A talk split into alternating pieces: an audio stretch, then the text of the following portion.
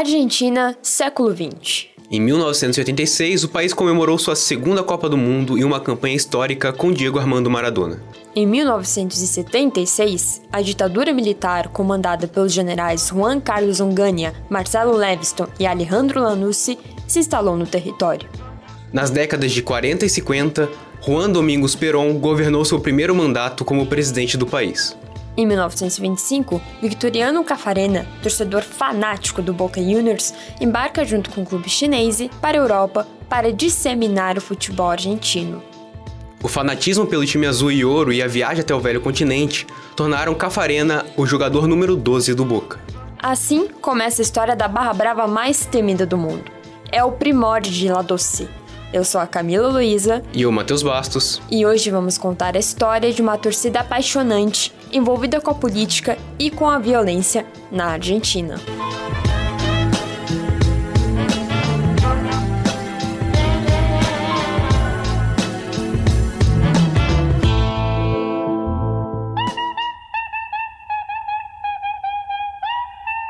Além das quatro linhas.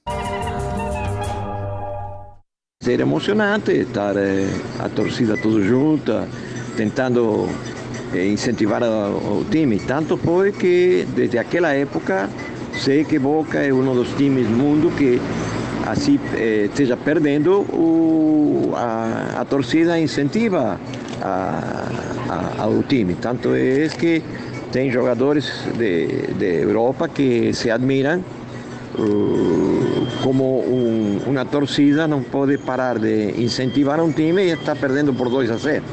Esse é Gabriel Ernesto Souza, torcedor do Boca desde os 5 anos de idade, descrevendo a atmosfera de La Bombonera. Jogar na casa do clube chinês é uma tarefa desafiadora para qualquer time. A festa da torcida faz o chão tremer e o estádio vir abaixo. A presença de La Doce na arquibancada mostra que é um jogador a mais dentro de campo. Consolidada só em 1960, a história da Barra Brava Boquense, na verdade, se inicia na década de 20. O jornalista e colunista do Globo Esporte, Douglas Seconello, explica como tudo começou. Surgiu em 1925, quando o Boca fez a sua primeira excursão para a Europa, ainda uma, por navio, que um torcedor, que era morava no bairro da Boca e tinha condições financeiras para tanto, Victoriano Cafarena, Uh, chegou a vender terras da família, se diz, para poder acompanhar o Boca nessa exposição à Europa. Uh, e durante a exposição ele fez de tudo, trabalhava como uh, arrumando fardamentos dos jogadores, cozinhando, um, sendo massagista, enfim, fazia de tudo. E depois ficou reconhecido como o torcedor, o jogador número 12, né? Que só o Boca tinha, que era o Victoriano Cafarena, ganhou placa do clube uh, tempos depois daquilo. Apesar do amor à camisa e do incessante incentivo ao time, a nobreza que La Doce carrega, a Barra Brava também exerce sua influência fora de campo. Em 1962, dois anos após a criação da torcida, a 12 começou as exigências para ingressos em jogos de Libertadores. Comparada com máfias italianas, os líderes da Barra Brava são chamados de capo.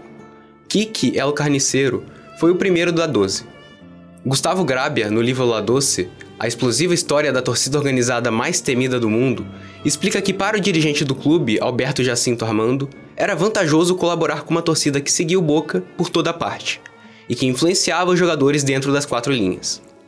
Foi com o apoio de Armando que El Carniceiro aumentou seu poder diante de La Doce.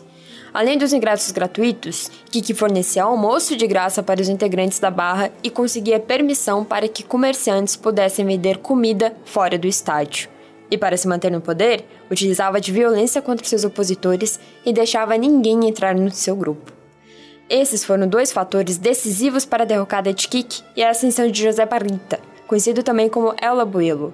Com a barra dividida, a questão foi resolvida com duas batalhas, que aconteceram em 1981. A primeira foi na cidade de Rosário, pouco antes do jogo entre Boca e Newells. O grupo de José Barrita cercou a de El Carniceiro e no punho venceu a primeira briga. A polícia, aliada com Kiki, prendeu El Abuelo, mas deixaram livres seus companheiros para armar o próximo confronto, que aconteceria uma semana depois, em Buenos Aires. Agora com armas de fogo e em dobro de homens, o grupo de Abuelo dominou Kiki e entraram em negociação com a Polícia Federal. O custo para cessar fogo era José Barrita solto. A polícia aceitou. Como conta o historiador Matias Pinto, assim Alboelo assume a liderança de La Doce. Primeiro com o Kiki El Carniceiro, que depois acaba é, numa briga, acaba perdendo poder para o José Barrita El Abuelo, que inclusive era um imigrante calabres, né, era de família, ele veio da Itália, da Calábria, e até é, um pouco do linguajar, assim, né, do léxico das barras, principalmente em Buenos Aires, né, que tem uma influência italiana muito grande, acaba seguindo um pouco a lógica é, mafiosa, né, então, por exemplo, o chefe é chamado de capo, por exemplo. Então, o Barrita vira o capo de La Doce ali no final dos anos 70, virada dos anos 70 para os 80. José Barrita, o mito de La Doce, o líder mais violento da organizada. Rivalidade contra as Barras Bravas, brigas de torcidas e assassinatos, criação de fundos para lavagem de dinheiro, extorsão de dirigentes e jogadores famosos, parceria com a polícia e aproximação da política, sobretudo com o movimento peronista. Marcaram os 14 anos do Império de El Abuelo. Sempre acompanhado do seu revólver calibre número 38, El Abuelo ia pessoalmente cobrar os jogadores para despenhar seu melhor futebol nas partidas. Depois de derrotar Kiki, em 81, uma das medidas de Barrita foi invadir a La Candela, em São Justo, onde o Boca estava concentrado para um jogo contra o Ferrocarril Oeste. Você não tem que opinar, ganho ou morre, e passem a bola para o garoto, disse Albuelo. O episódio está escrito no livro de Grábia, e o garoto era ninguém menos que Maradona. Foi ainda na época de José Barita que Rafael Disseu, o terceiro capo de La Doce, começou a ganhar projeção dentro da Barra Brava. Considerado como o braço direito de Alabuelo, uma das fundações da lavagem de dinheiro estava localizada no endereço de Disseu. De acordo com Douglas Seconello, essas práticas ilícitas e violentas, herdadas de José Barrita, perduram durante os anos de Rafael Disseu. Surgiu lá nos anos 60, depois assumiu, uh, outros, outros comandantes assumiram, um, nos anos 70 o José Barrita, que é El Abuelo, como era conhecido, que foi que instituiu uh, vários desses comportamentos violentos e de penetração em âmbitos do poder na Argentina e depois com Rafael Disseu, foi sucessor dele, que transformou a doce numa questão, num, num, implantou um método quase empresarial de arrecadação de fundos por negócios ilícitos. E, inclusive, o Disseu mesmo perguntavam para ele se ele é, é, poderoso, ele dizia: Não, eu não sou poderoso, mas eu tenho o telefone dos poderosos. Em 1994, Albuelo foi preso após um ataque a tiros a um caminhão que transportava torcedores do River Plate para um superclássico. Era o momento de Rafael Disseu assumir a liderança. As suas atitudes e personalidade fizeram com que o novo capo fosse preso diversas vezes. A mais recente aconteceu em 2007, e essa foi marcante para toda a barra. Disseu cumpriu quatro anos na cadeia e deixou o comando de La Doce para seu braço direito, o seu professor de boxe, Mauro Martim. Quando saiu da prisão, Disseu pediu para Mauro devolver o seu posto de capo.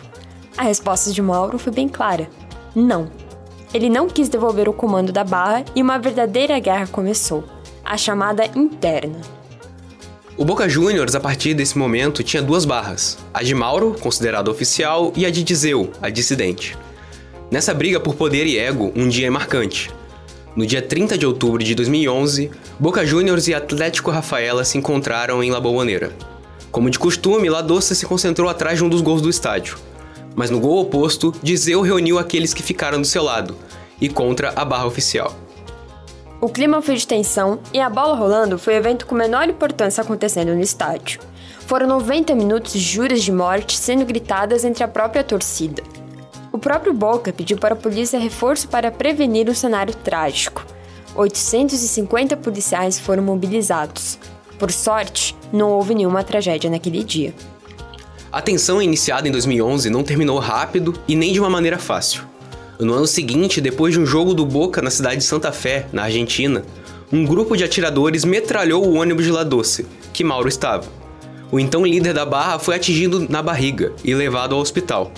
O ataque aconteceu a mando de Dizeu. Mauro Martim e Disseu continuavam protagonizando brigas e uma verdadeira guerra. A decisão da justiça argentina foi aplicar o direito de admissão aos capos, que significava que os dois não poderiam mais frequentar estádios quando o Boca era o mandante. Com todo esse movimento acontecendo, Disseu e Mauro Martim decidiram entrar em um acordo de paz. Disseu voltou a ser o principal personagem de La Doce e Martim se tornou uma espécie de vice. A escolha por Disseu tem como base a história e também a sua característica de ser alguém midiático. Matias Pinto conta como Capo sabe usar a mídia e a cultura do seu país a seu favor. A Argentina, ela, em vários aspectos da sociedade, ela costuma ser bastante personalista, né? Existe um culto a personalidade muito forte, né? Cria-se essas idolatrias. Então, eu acho que o, o Rafa Disseu é um exemplar disso, né? Eu acho que poucos Barras Bravas tiveram uma projeção tão grande quanto ele, assim, né?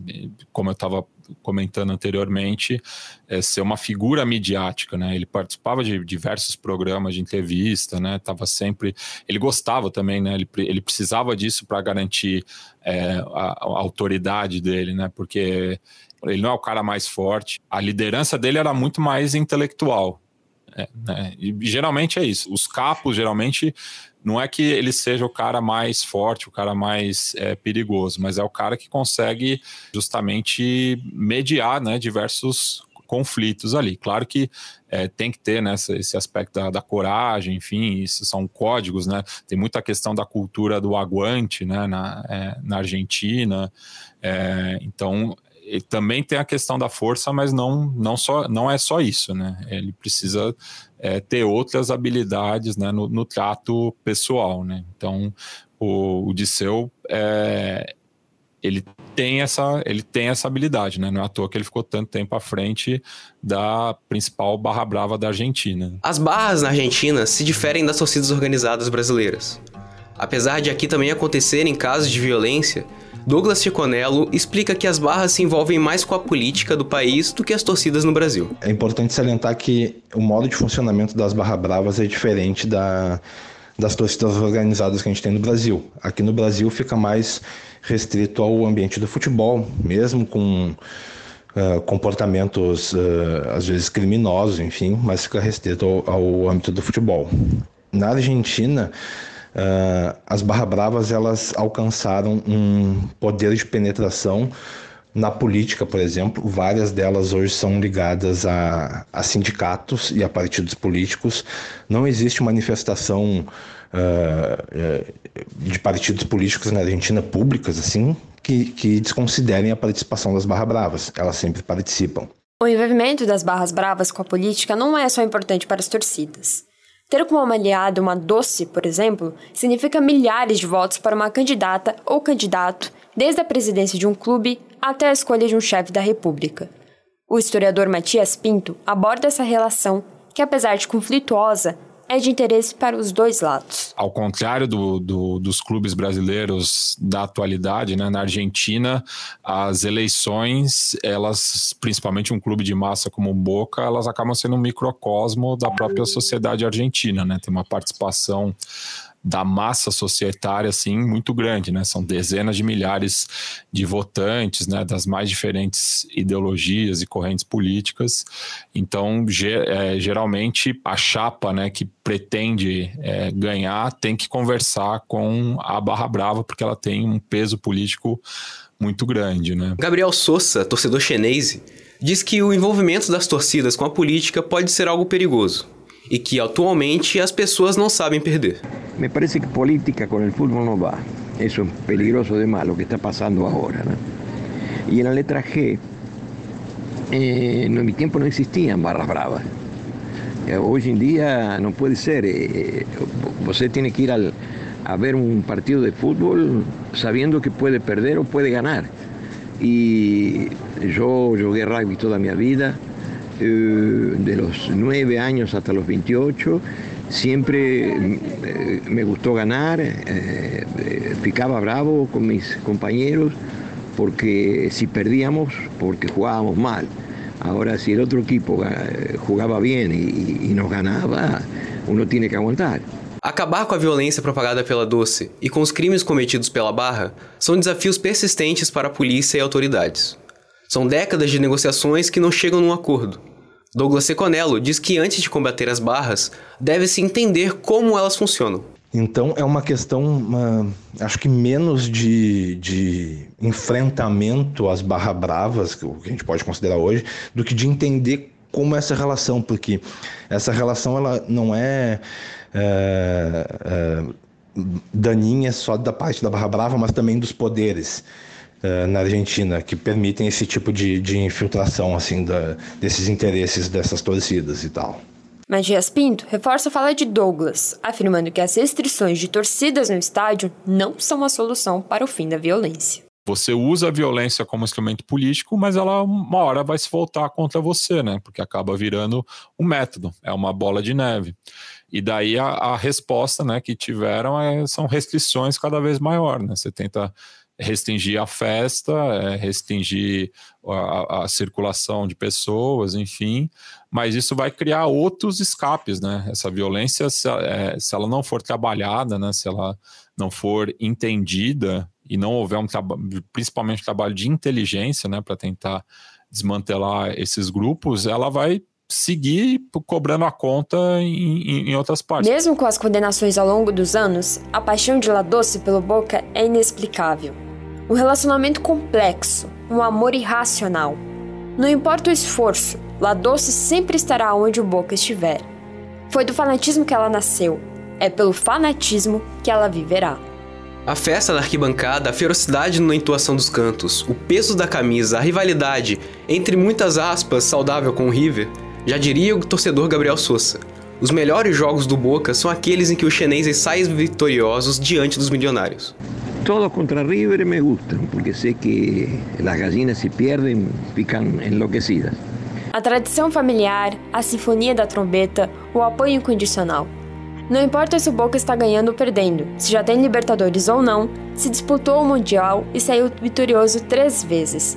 Para La Doce, tudo soa como se fosse pela primeira vez.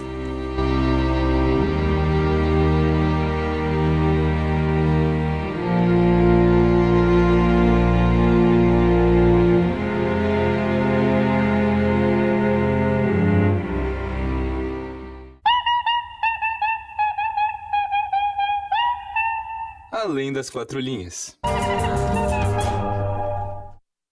Este programa foi elaborado para a disciplina de Laboratório de Áudio e Rádio Jornalismo, da turma B do segundo semestre de 2023, do curso de Jornalismo da Universidade Federal de Santa Catarina.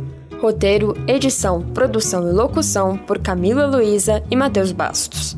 Orientação técnica de Peter Lobo. Orientação do professor Auro Mafra de Moraes. Rádio.UFSC. É rádio. É futebol. É política. É jornalismo. E ponto.